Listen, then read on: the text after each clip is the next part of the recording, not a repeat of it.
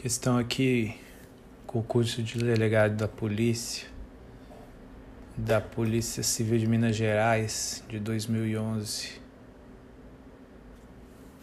Cobrou aqui sobre teoria do delito em penal e cobrou uma coisa que é muito cobrada, que é as teorias do dolo, as teorias do dolo. As teorias do dolo são três, né? Teoria da vontade, teoria da representação ou da previsão e a teoria do assentimento do consentimento.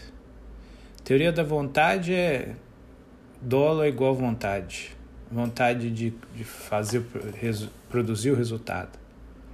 Teoria da da representação ou previsão, na teoria da representação ou previsão, o dolo é vontade de fazer a conduta prevendo o resultado, prevendo a possibilidade do resultado, sem desejar o resultado.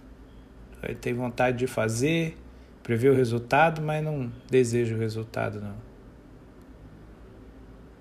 É um, então, o dolo seria a mera previsão do resultado. E a teoria do assentimento ou do consentimento.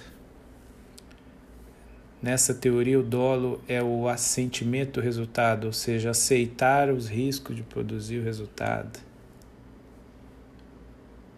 No Código Penal aqui no Brasil, no artigo 18, dá para perceber que foram adotadas teorias da vontade e do assentimento porque, segundo esse artigo, o crime é doloso quando a gente quis o resultado ou assumiu o risco de produzir o resultado. Então, o que precisa lembrar é que não foi adotada a teoria da representação da previsão. Isso é que costuma cair, costuma ser cobrado. Aí, aproveitando, outras coisas que foram cobradas nessa questão que vale a pena lembrar é que, de acordo com a teoria finalista, conduta é comportamento humano voluntário dirigido a uma atividade final, lícita ou ilícita. Isso também costuma ser perguntado. Qual o conceito de conduta para o finalismo? Também se falou que sob perda do cargo, função pública ou mandato eletivo, em razão de sentença penal. Tinha uma afirmativa falsa aqui de que isso era um efeito genérico da condenação. Mas a, essa, essa assertiva é falsa, porque isso deve ser declarado de maneira fundamentada na sentença condenatória não é um efeito automático.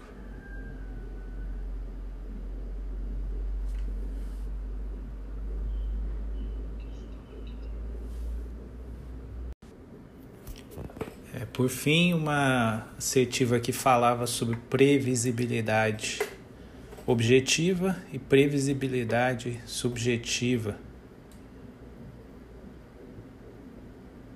É, estava correta a, a, afirmação, ela dizia que a previsibilidade objetiva é um elemento do tipo culposo e a previsibilidade subjetiva ela é analisada quando da análise da culpabilidade. A previsibilidade objetiva é a é a possibilidade de prever o resultado. E isso é necessário para análise da tipicidade.